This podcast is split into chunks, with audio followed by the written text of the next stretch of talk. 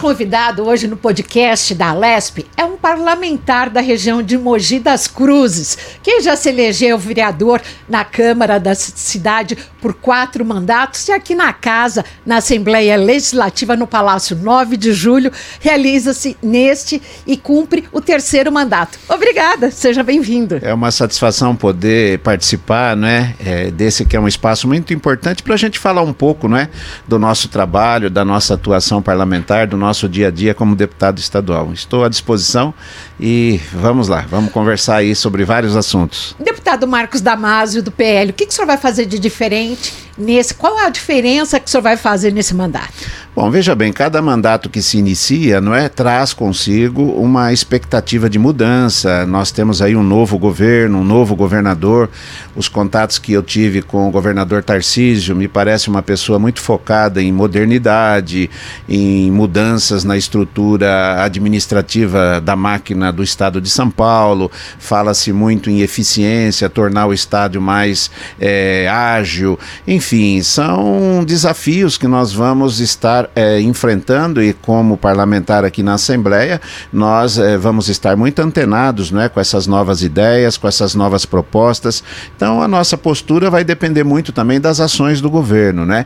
Eu sou um deputado municipalista, eu percorro várias regiões do estado de São Paulo, tenho tido a oportunidade de auxiliar torno aí de 120 municípios, com recursos, com emendas parlamentares, intermediando agendas, reuniões, é, e vou continuar nessa postura, né? Os municípios, eles precisam ter voz, os municípios precisam ter representatividade junto ao governo do estado, e eu tenho sido essa ponte, eu tenho sido esse interlocutor, esse porta-voz dos municípios, né? Pretendo continuar esse trabalho, acho que ele é muito importante, é um trabalho de resultados, porque quando você manda um recurso, quando você realiza uma obra, quando você manda uma ambulância, quando você faz investimento na área da saúde, quando você ajuda uma santa casa, principalmente do interior, de municípios pequenos, isso tem assim uma importância, um significado muito grande, porque é benefício que chega diretamente na população. Porque eu digo que o povo mora no município, né? Mora na cidade. E o governo do estado é que tem mais recursos para investir. Cidades pequenas, cidades que não não tem arrecadação, é, cidades que não têm poder de investimento, depende muito do Estado. E quem não é visto não é lembrado, quem não tem voz não é atendido. Eu pretendo, né, como parlamentar, continuar com esse meu trabalho. Ele tem dado bons frutos, bons resultados. Eu tenho tido aí a satisfação, como eu disse, de ajudar muitas cidades. Então, essa, essa minha postura de municipalista eu vou continuar mantendo. E vamos aguardar, não é? Nós temos aí, como eu disse, um governador que pensa diferente, o estado de São Paulo foi comandado pelo PSDB durante cerca de 30 anos, foi uma é, sucessão de governadores do PSDB e nós temos aí uma nova proposta. O Tarcísio é uma pessoa, é um tocador de obras, né? uma pessoa que tem assim um preparo muito grande. Eu estou muito confiante, muito otimista. Eu espero que nós consigamos realmente trazer mudanças significativas para o estado de São Paulo e que essas mudanças possam beneficiar o povo paulista. Tem deputado dizendo que nessa gestão do Tarcísio é menos, net, menos cafezinho e mais projeto, é verdade? Olha, é, Menos é, network. É, é, essa é a impressão que se passa, não é? Nós estamos no início, como eu disse, o primeiro semestre está se encerrando e começo de governo, transição, até você implantar uma nova filosofia, uma, uma nova maneira né, de gerir o Estado. É, é uma equipe totalmente nova, muito técnica, muita gente veio de Brasília, veio de outros estados. Então a gente já esperava né, que esse primeiro semestre fosse um pouco é, travado, não é? Existe já uma inquietação muito grande porque a gente quer fazer as coisas acontecerem, não é? Os prefeitos estão aí ansiosos, é, nós parlamentares também estamos ansiosos. O tempo é cruel, o tempo passa muito rápido. O primeiro semestre já, já foi praticamente, não é? E eu tenho certeza que nós não vamos ter um segundo semestre é, tão travado como nós tivemos nesse primeiro semestre, né? Poucos projetos aprovados aqui na Assembleia Legislativa, tanto por parte dos deputados como por parte do próprio governador, governador Tarcísio aprovou praticamente quatro projetos aqui na Assembleia, projetos importantes, não é? Projetos que foram aprovados por unanimidade, porque são do interesse do povo, e nós achamos que entendemos que com certeza o segundo semestre vai ter um outro ritmo, uma nova dinâmica, e eu estou aí, como eu disse, muito é, esperançoso, otimista. Acho que São Paulo está em boas mãos. Acho que nós temos um governador muito bem intencionado, muito atualizado, muito competente e que montou uma equipe técnica e tem tudo para dar certo. São Paulo é a maior arrecadação do país. São Paulo é um país dentro do Brasil, né? São Paulo tem que ser protagonista do desenvolvimento, do crescimento econômico, da geração de emprego. Então eu estou muito otimista. Eu acho que o segundo semestre vai ser muito bom e eu acho que o povo de São Paulo vai ser o grande beneficiado com tudo isso. Interessante quando o senhor fala do tempo. Agora, na próxima legislatura, a posse dos deputados será em janeiro e não mais em março, da, uh, datando antes, até então, uh, seis meses de quando se tornou eleito até assumir. Como é que se essa mudança? Não, eu acho que isso vai ajudar muito, porque atrapalha bastante. Né? Você tem um novo governador que toma posse dia 1 de janeiro, com um parlamento que vai sair em março. E isso atrapalha, porque a gente perde janeiro, inclusive é mês de recesso, perde o mês de fevereiro e praticamente o mês de março. O primeiro trimestre ele acaba não acontecendo praticamente nada, porque o próprio governador não é, fica esperando a chegada dos novos deputados que foram eleitos. Isso precisava ser corrigido, isso já vinha acontecendo há muito tempo aqui no estado de São Paulo. Eu acho que o ideal realmente são os novos deputados tomarem posse com o novo governador, porque aí a equipe já começa a se entender logo no início do ano. Então eu acho que vai ser uma mudança bastante benéfica. É, na minha opinião, é a correção de um erro, porque vem realmente prejudicando é, muito né, a administração. Então, tomar posse junto com o governador, eu acho que é o ideal. Até porque os deputados que não foram reeleitos acabam também. É, é ficam desestimulados. Sim praticamente nem comparece né, é, na Assembleia. Então fica esse primeiro trimestre um período assim muito inócuo, é, improdutivo e não tem razão de ser, não é? Então nós precisávamos corrigir isso. Até essa correção veio tarde demais, mas ela aconteceu. Acho que para a próxima legislatura é, nós não teremos mais esse entrave porque ele atrapalha bastante. Deputado, retomando a, o número que o senhor trouxe de aproximadamente 120 municípios municípios que o senhor ajuda são apenas na região de Mogi? Como é que o senhor não, eu sou, moro na cidade de Mogi das Cruzes, moro em Mogi das Cruzes há 57 anos, né?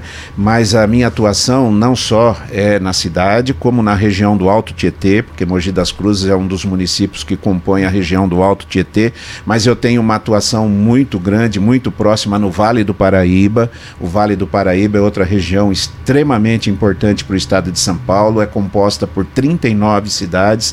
Eu tenho uma atuação praticamente em todo o Vale do Paraíba Paraíba Alto Tietê, interior de São Paulo, regiões importantes como a região de Campinas, a região de Americana, Santa Bárbara do Oeste, a região de São José do Rio Preto. E todos os pequenos municípios no entorno. Pequenos municípios, porque nós temos 645 cidades e 85% dessas cidades são municípios pequenos, municípios que têm 5 mil habitantes, 3 mil habitantes, que não têm arrecadação, como eu disse, né, que não tem recurso para para comprar um equipamento, para comprar um maquinário, para realizar uma obra, eles precisam de parceria, não é? E eu tenho sido parceiro, tenho tido aí a possibilidade de auxiliar em torno de 120 cidades, como eu disse, não é? E para mim tem sido assim uma grande satisfação poder ver que o nosso trabalho tem dado resultado e que a população é, que está lá na ponta, né? Às vezes, muitas vezes esquecidas lá no município de pouca é, projeção, mas que quando quando a gente consegue levar um benefício, isso repercute muito e traz muita satisfação, alegria e felicidade. Se colocarmos no ranking as emendas que o senhor acaba destinando a esses municípios, o que, que vai primeiro? O que, que lidera? Saúde, educação, saúde. segurança? É, saúde, porque saúde é prioridade de todos nós, né? É, é, a saúde é um gasto permanente, ela precisa realmente desse apoio, é, o dia a dia é diferente de você iniciar uma obra obra, concluir a obra, inaugurar e entregar. A saúde é uma obra que não tem fim, não é? Ela é o dia a dia e ela é tão essencial na vida, no dia a dia das pessoas. Então eu, eu destino praticamente 60% do, dos meus recursos para a área da saúde. Mas a infraestrutura, ela também é muito importante. Mas agora, né, quando eu cheguei na Assembleia, eu estou no meu terceiro mandato, quando eu cheguei, o governador era o então o governador Geraldo Alckmin.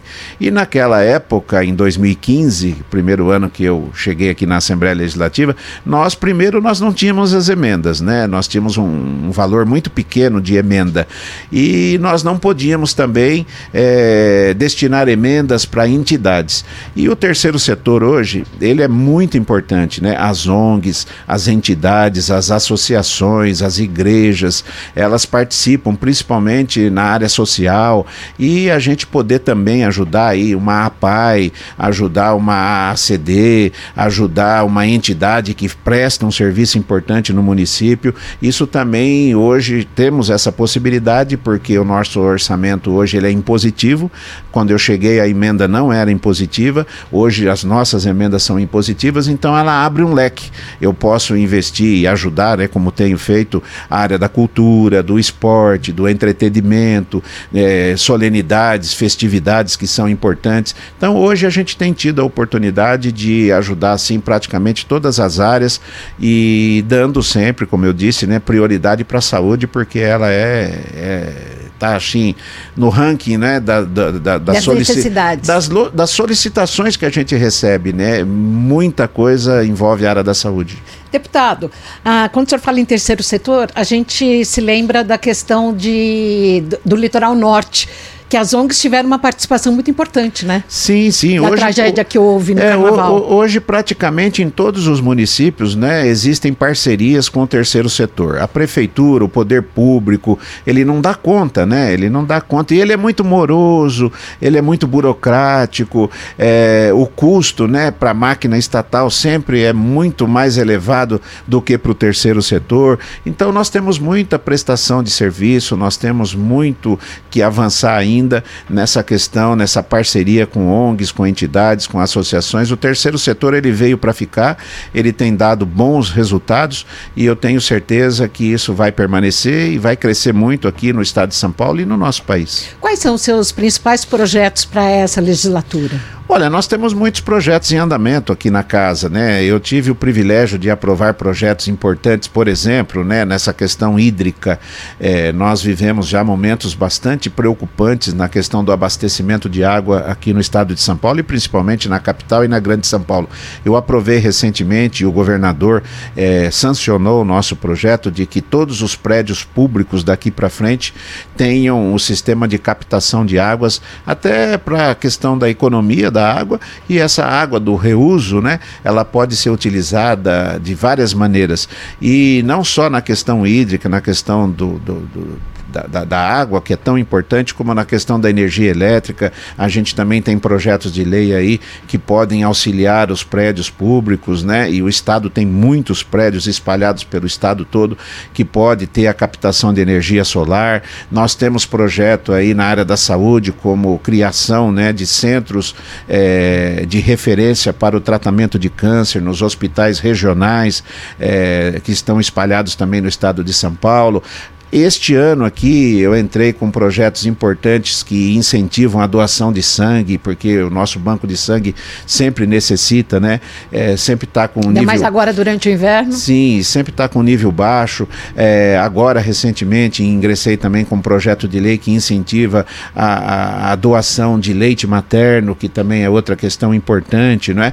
Então são vários os projetos, a gente vai dar andamento, eles demora, né? Você sabe que aqui na Assembleia Legislativa você entra com um projeto, ele passa por várias comissões, ele, ele passa por uma triagem, porque são 94 deputados que apresentam muitos projetos. Então, para o seu projeto chegar no plenário, ser aprovado, aí é a primeira etapa, né? Aprovar o projeto do deputado no plenário. Depois vai para a sanção do governador e muitos dos projetos de iniciativa dos deputados são, a grande maioria, a imensa maioria, é vetada pelo governador. Então não é fácil você aprovar projetos. Mas eu tenho aí dezenas de projetos que estão em andamento, porque em três mandatos, né, são praticamente aí nove anos de atuação aqui na casa, a gente vai continuar ouvindo pessoas, porque os meus projetos também, eles é, são oriundos de muitas é, ideias, opiniões, sugestões. É, a gente ouvindo a população, a população traz assim muitas boas ideias. Eu sempre tive muito aberto, né?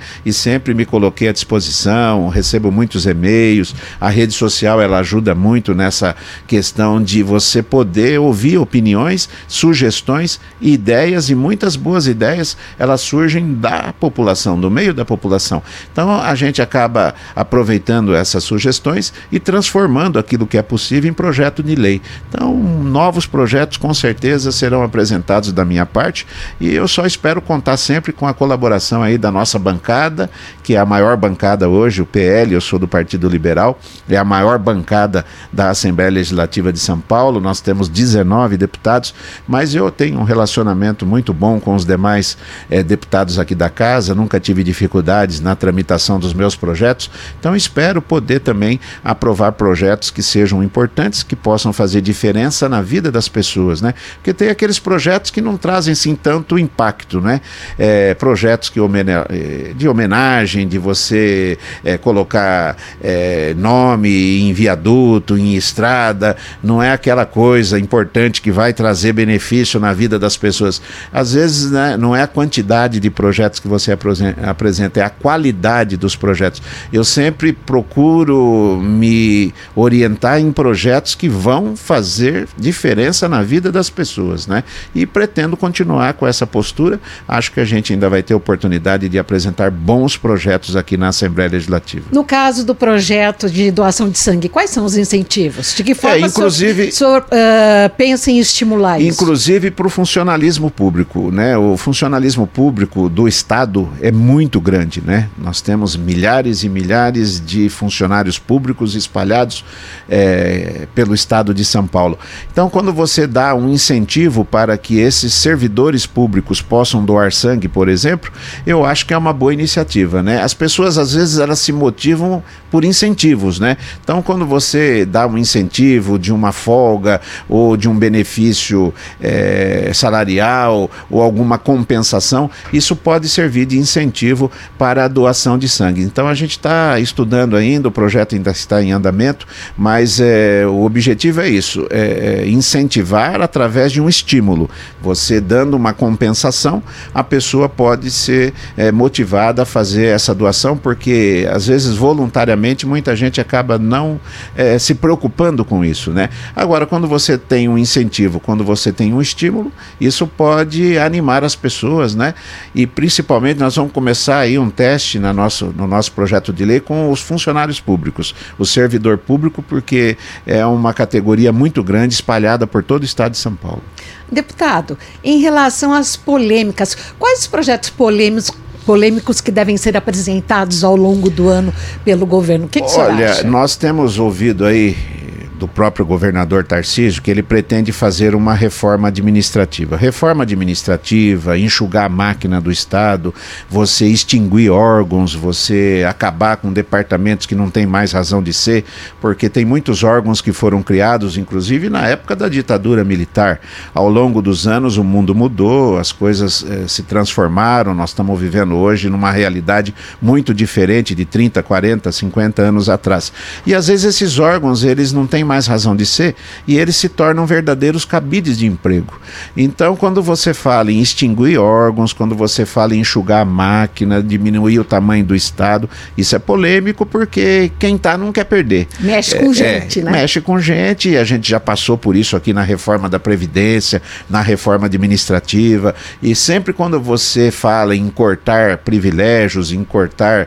É, ninguém quer perder, né? As pessoas elas querem preservar aquilo que tem. E é natural natural, o ser humano é assim, não é? Então nós vamos ter aí, eu tenho certeza, momentos muito polêmicos aqui na Assembleia, embates muito duros, como nós já tivemos, a gente tem experiência nessa questão.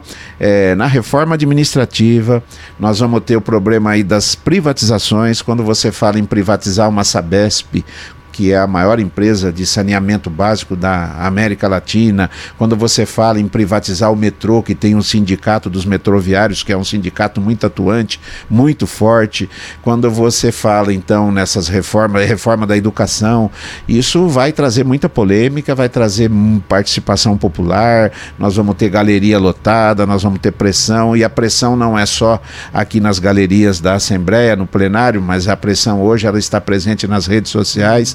Então eu acho que neste governo do Tarcísio, pelas ideias que o governador tem de trazer modernidade, de fazer reformas, de enxugar a máquina, é, de cortar privilégios, de tornar o Estado mais eficiente, mais competitivo, nós vamos nessa questão toda ter muitos embates e muita polêmica pela frente, né? Então nós vamos, isso é um teste até para a gente ver realmente se o governo tem aí maioria na casa, se o governo tem uma base parlamentar forte, porque é nesses momentos de pressão que a gente vê realmente quem é, é, está preparado para enfrentar essas grandes polêmicas que a política é feito disso, né? Não tem como você governar é, no diálogos, banho. debates. É, diálogos, debates, audiências públicas, participação popular. Isso faz parte da democracia, né? Na democracia todas as partes precisam ser ouvidas, né?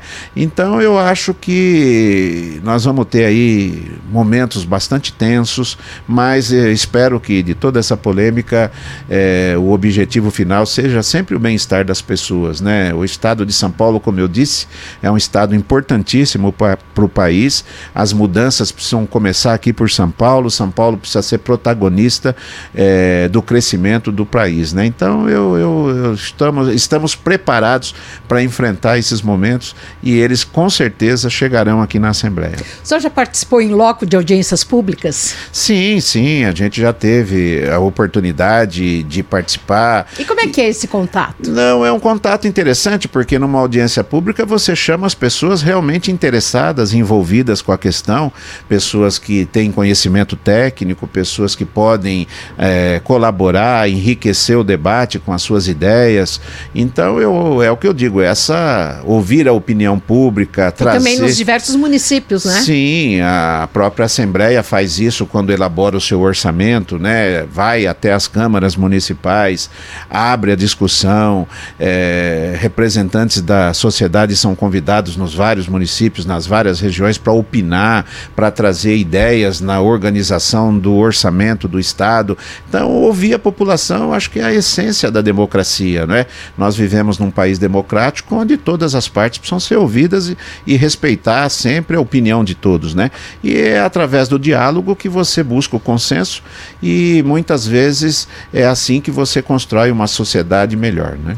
Em relação ao PL, como é que o PL se posiciona aqui na casa? Temos o presidente André do Prado, que esse ano se elegeu, que gostaria que o senhor falasse do partido. Olha, o nosso partido, eu estou no PL há muitos anos, né? É, Inclusive, o, nosso... o senhor é presidente municipal do PL Sim, em Mogi das cidade Cruzes. de Mogi das Cruzes há cerca de 15 anos eu sou presidente do partido lá. Mas o PL eu acompanho desde a sua. É, desde o início. Nós éramos um partido muito pequeno, a nível nacional, nós tínhamos nove deputados federais, hoje nós temos 100 deputados federais. Hoje nós somos a maioria na Câmara em Brasília, temos em torno de 15 senadores, somos maioria na Assembleia Legislativa. Para você ter uma ideia, eu estou no meu terceiro mandato, cheguei aqui em 2015 e nós éramos três deputados. Eu, o André do Prado e o Ricardo Madalena. E hoje, 19. hoje nós somos 19, mas muito em função da vinda do Bolsonaro. O Bolsonaro fez com que o PL explodisse, né? O nosso partido hoje ele teve um crescimento e vai continuar tendo. Nós vamos eleger aqui no estado de São Paulo, o, pro, o projeto é esse, o planejamento está sendo feito nesse sentido, é eleger de 150 a 200 prefeitos. Nós tínhamos o que? Em torno de 30, 25, 30 prefeitos. Hoje pensamos em eleger até 200 prefeitos. Ficar por 10 vezes. É, no estado de São Paulo, o que aconteceu aqui no parlamento, né? Nós éramos em 3 e hoje somos em 19. Então o partido está vivendo o seu melhor momento, a sua melhor fase. A vinda do Bolsonaro fortaleceu demais, porque o bolsonarismo está aí, ele está presente, ele está nas ruas. O Bolsonaro é um grande líder, é um fenômeno político, não é? E isso trouxe muito benefício para o nosso partido. Nós estamos muito animados, empolgados, é, estamos tendo aí nos finais de semana encontro de prefeitos em diversas regiões do estado, muita gente querendo vir, querendo se filiar, né? Prefeitos querendo vir para o PL, vereadores querendo vir para o PL. Então o partido precisa aproveitar esse bom momento, precisa aproveitar essa fase muito boa que nós estamos vivendo e buscar esse crescimento, né? Buscar o crescimento. Quando que a gente poderia imaginar que um, deputado do nosso partido pudesse assumir o comando da Assembleia Legislativa de São Paulo, como é o caso do deputado André do Prado. Então a gente conquistou muita coisa de uns anos para cá. O partido é muito organizado, um partido muito bem eh, estruturado. Nós somos uma família comandada pelo nosso grande líder, né, o Valdemar Costa Costa Neto, que é o nosso presidente nacional do PL, e hoje o PL é o que é, graças ao esforço e ao trabalho do Valdemar, trabalho de décadas, né? Porque o Valdemar está no partido há muitos anos, né? Quando o PL tinha nove deputados federais, o Valdemar era um deles, né? E eu posso falar com muita propriedade desse trabalho, dessa dedicação, do empenho do Valdemar, é, que sempre trabalhou em benefício do PL, do nosso partido, porque o Valdemar é de Mogi das Cruzes, né? Eu conheço ele, ele me conhece há mais mais de 50 anos, então eu conheço bem a história dele. E o PL deve muito, muito, muito ao Valdemar Costa Neto. E a gente está aí, vamos em frente e trabalhar pelo crescimento do partido e poder ajudar o Brasil. Esse é o nosso, é o nosso lema, né? Brasil acima de todos nós, acima dos interesses políticos, partidários, está a nação brasileira, o povo brasileiro. Então, acho que o PL pode, vem contribuindo e pode contribuir muito mais com a nação brasileira. Agora, deputado, fala-se que o ex-presidente Bolsonaro pode se tornar inelegível para a próxima eleição. Qual o impacto que isso deve ter? Olha, o partido? Bolsonaro, ele, como eu disse, ele é um fenômeno político, né? Veja que o governador Tarcísio é, não tinha nenhum passado político, o Tarcísio nem era do estado de São Paulo.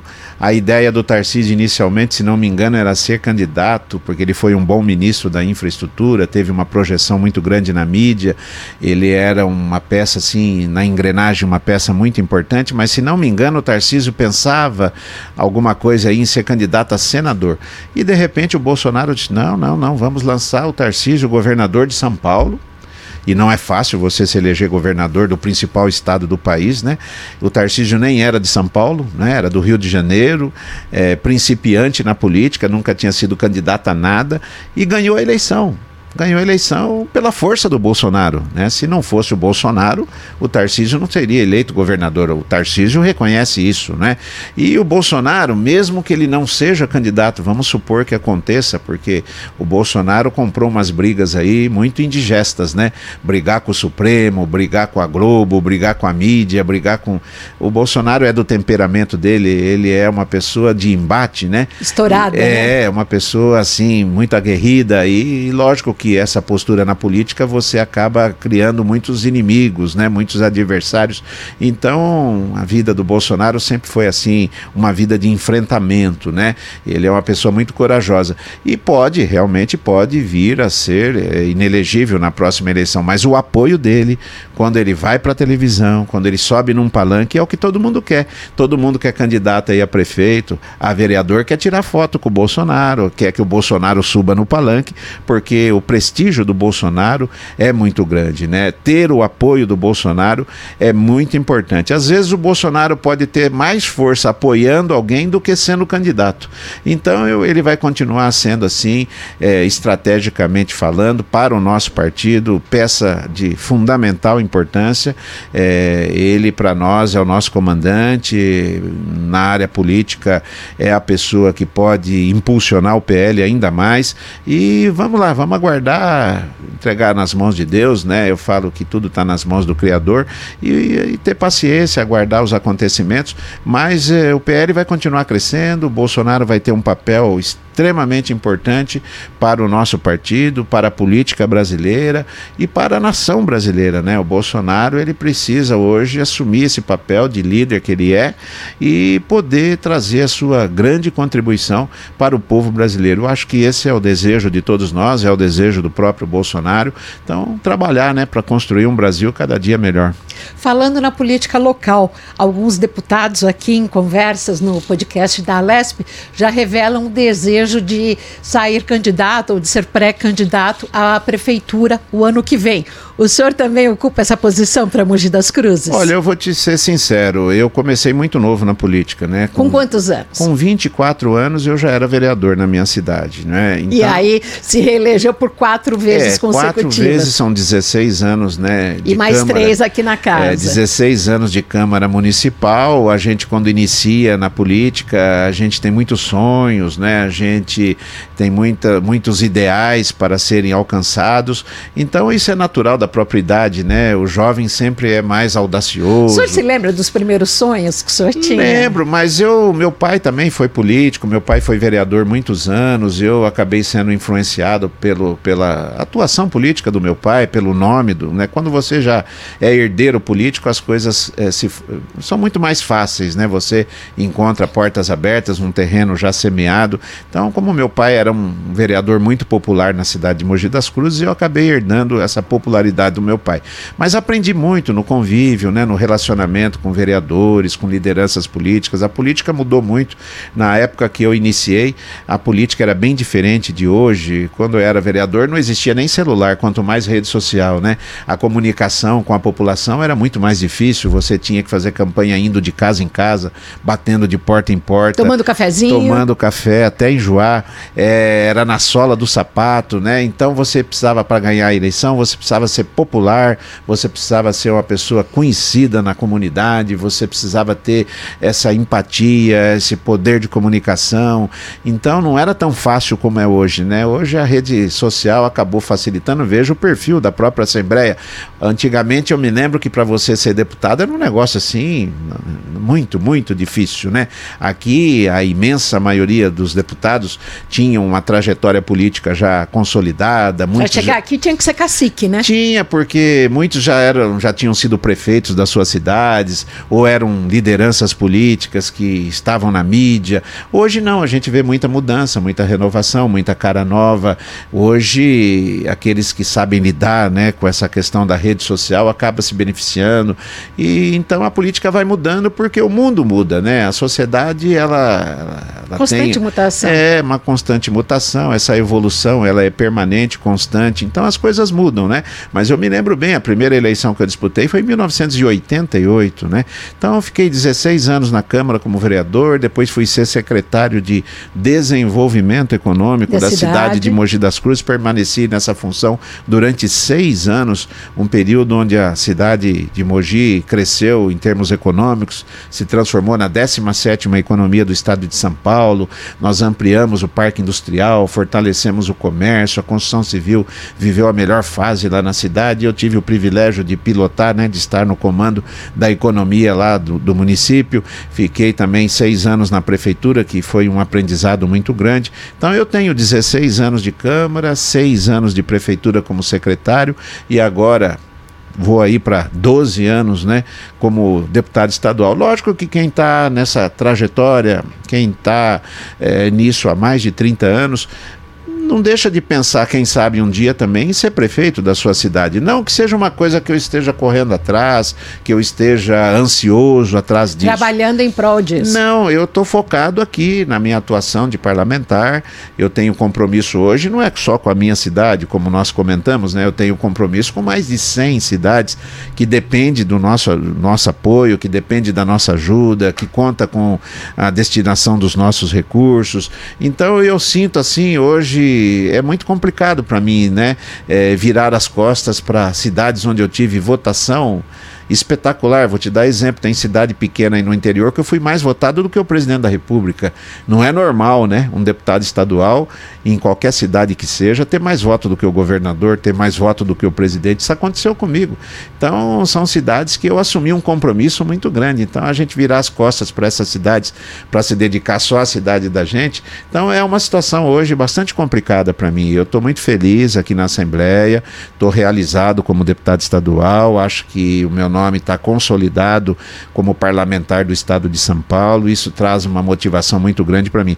Agora, eu já vi acontecer tanta coisa em política, né? Política, às vezes as coisas mudam, você está num rumo, de repente você é chamado para um desafio, as coisas mudam, a política é muito dinâmica. Um ano, por exemplo, é uma eternidade na política. Muita água vai rolar, muita coisa vai acontecer em um ano na política, porque a política é dinâmica, né? Então a gente nunca vai descartar a possibilidade de um dia vir a ser prefeito da cidade. Mas não é o meu foco hoje, né? O meu foco é fazer jus aos 183.219 votos que eu tive. São quase 200 mil uma votos. Excelente votação. É uma votação muito expressiva. Eu vou te dizer, ó, eu entrei aqui na Assembleia, primeira eleição minha, em 2014. Eu tive 60 mil votos. Eu cheguei na Assembleia Legislativa com 60 mil votos. Aí, na minha reeleição, eu subi para 82 mil votos. E agora eu tive quase 200 mil votos. Eu tive o 101 dobro. mil votos a mais do que eu tive na eleição passada. Então isso te traz uma responsabilidade enorme. Uma é? satisfação. É? Uma satisfação muito grande, pessoal, e... e uma responsabilidade, porque 200 mil pessoas é muita gente, é muita gente.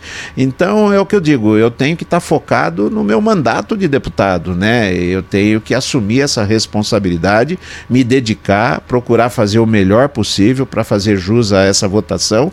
Então, o meu foco hoje é aqui. Eu não estou pensando em eleição que vai acontecer em outubro do ano que vem.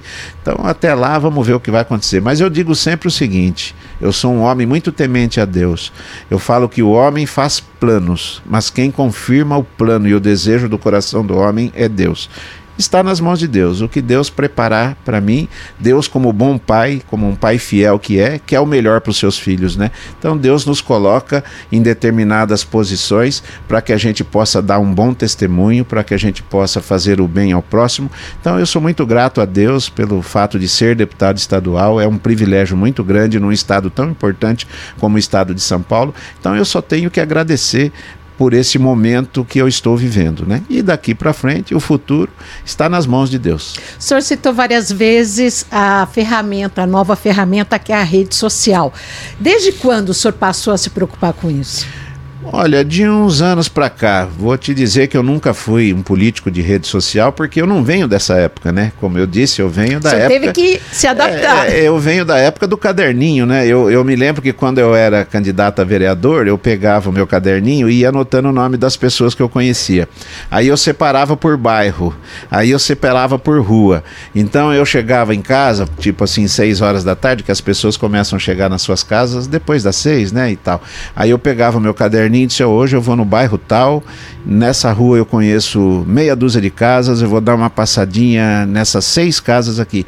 Então eu ia, batia nas casas, entrava, tomava café, sentava na sala, tomava café na cozinha, tinha esse contato próximo das pessoas. Eu comecei a minha vida política dessa maneira, né? No corpo a corpo, de casa em casa.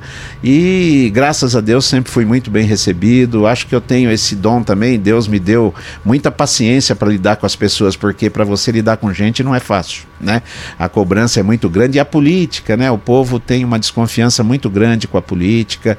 É, por exemplo, você manda um recurso para uma cidade, como eu mandei um recurso aí recentemente para uma cidade, não vou precisar citar o nome da cidade, mas é, você anuncia hoje na rede social, porque a, a, grande vantagem da rede social é que as pessoas hoje elas não lêem mais jornal. Antigamente as pessoas liam jornal, as pessoas ouviam rádio. Hoje a vida é tão corrida que as pessoas não têm mais tempo de sentar para ler jornal ou para ficar ouvindo rádio. Então hoje todo mundo tem um celular na mão, né? Onde você estiver estiver dentro de um ônibus, dentro de um trem, de um metrô, ou em qualquer canto que você tiver, numa fila qualquer, né? Você está ali com o celular Esperando na mão. a criança na porta é, da escola. Você está com o celular na mão. E é através do celular que as pessoas se informam, né?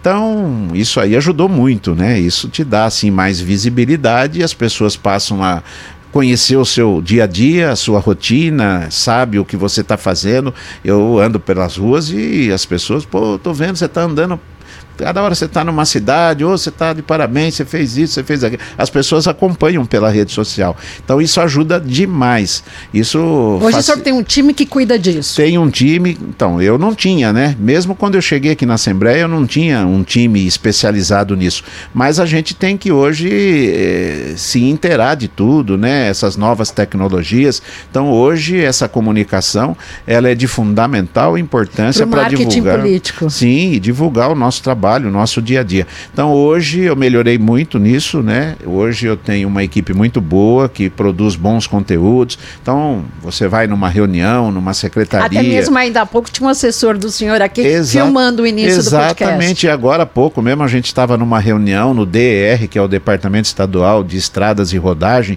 Então hoje tudo é gravado, tudo é filmado, tudo é noticiado e é bom porque as pessoas estão vendo o seu trabalho, né? Estão acompanhando o seu dia a dia. E isso veio para ficar, não tem como você ficar alheio a isso, né?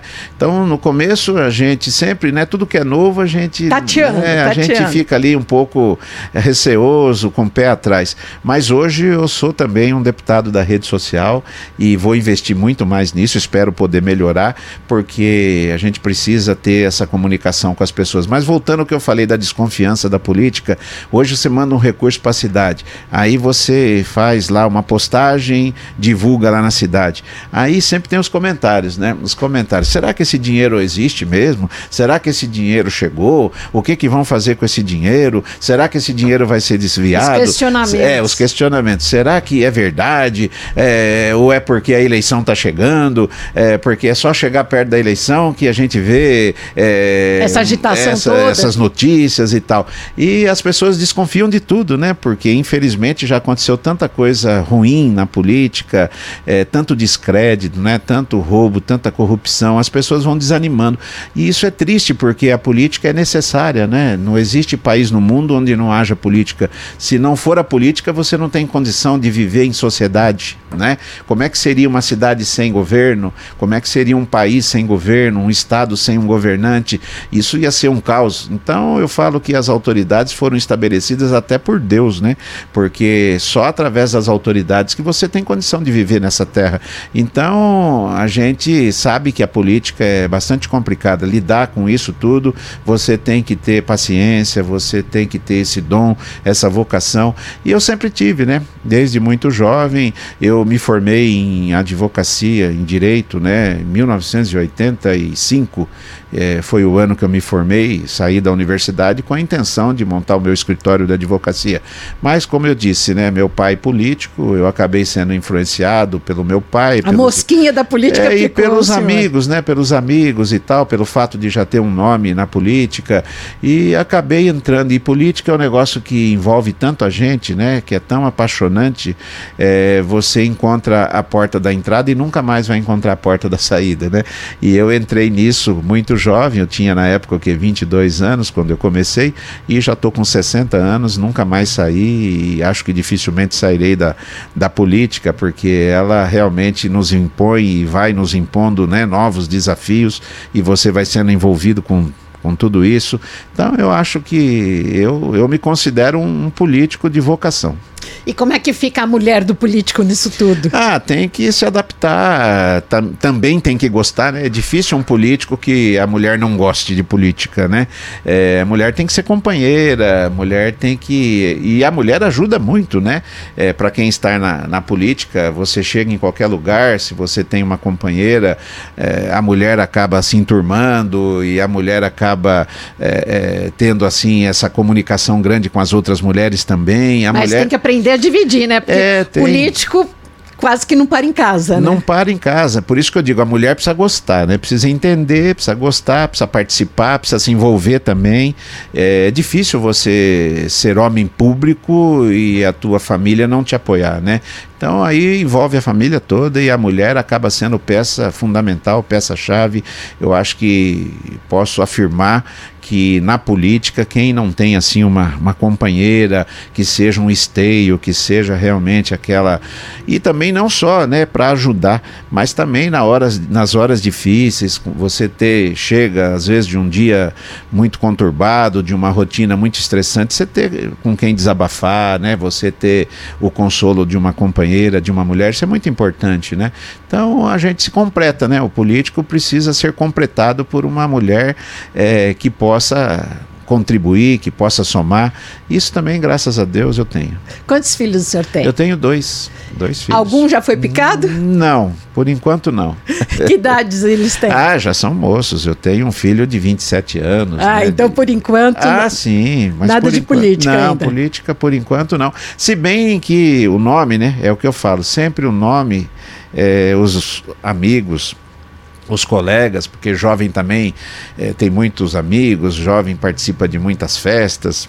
E hoje, até por conta das é, redes sociais, rede social, a política também. Às é vezes os próprios forte, amigos né? ficam incentivando, né? Pô, seu pai é deputado, por que, que você não sai candidato a vereador? Pô, você tem um nome conhecido e tal. Então, às vezes, acaba sendo envolvido pelos amigos, né?